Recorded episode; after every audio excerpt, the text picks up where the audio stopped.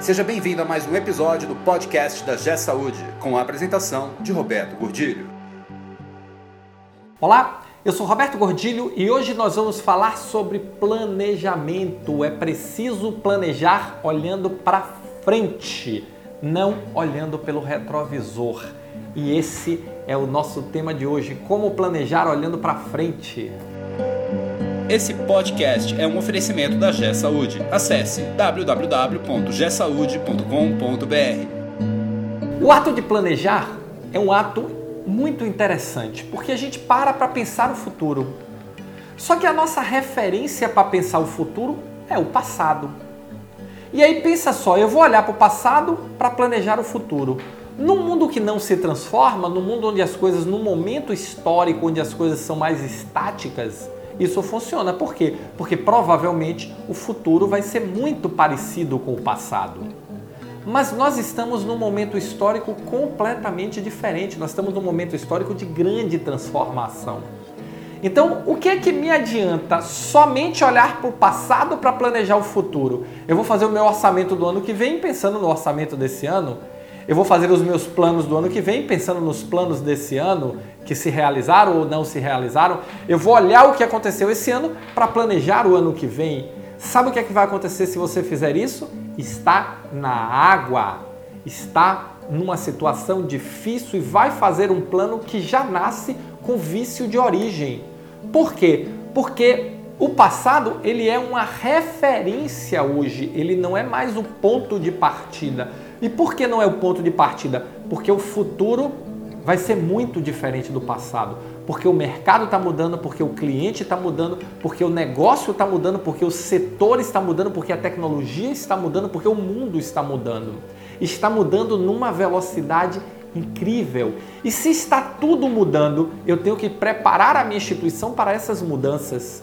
E não ficar olhando o passado achando que o passado vai se repetir e preparar ela para ser o passado mais um passado mais um, acabou, não vai funcionar. E se você já fez o seu planejamento, ou se você está fazendo o seu planejamento e essa foi a premissa, volta para a mesa, volta para a prancheta, porque o seu planejamento está furado, completamente furado. Nós temos que olhar para frente e começar a pensar na nossa organização sob uma ótica e uma perspectiva diferente. O que é que o cliente quer comprar? Qual é a demanda da sociedade no meu setor? Como é que eu vou me estruturar para entregar essa demanda da sociedade? Essas são as questões que a gente precisa discutir, que a gente precisa novamente refletir muito seriamente. A minha estrutura organizacional está preparada, cheia de caixinhas no formato industrial, está preparada para entregar um modelo dinâmico, um modelo de operação flexível que eu preciso ter? Até que ponto esse modelo de, de administração flexível, esse modelo de gestão e de operação flexível, ele é compatível o suficiente com a saúde. Já vi gente dizendo que é pouco, já vi gente dizendo que é muito. Eu, particularmente, acredito que a gente precisa flexibilizar mais o modelo organizacional, as nossas organizações. Mas como fazer isso? É um desafio, é um grande desafio, mas o ponto principal é que a gente precisa gerar instituições que aprendem, instituições mais leves, mais flexíveis, que se movem mais fácil, que assimilam conhecimentos de uma forma mais fácil e transformam isso em resultado numa velocidade muito maior. Esse é o nosso desafio. E aí nós temos um desafio enorme, porque as nossas instituições elas estão cheias de pessoas que têm 40, 50, 60 anos, 20 anos de empresa, 30 anos de empresa, muitas vezes até mais. Como é que a gente trabalha essas pessoas dentro desse novo paradigma organizacional? Eu acho que esse é o grande desafio que a gente tem que vencer.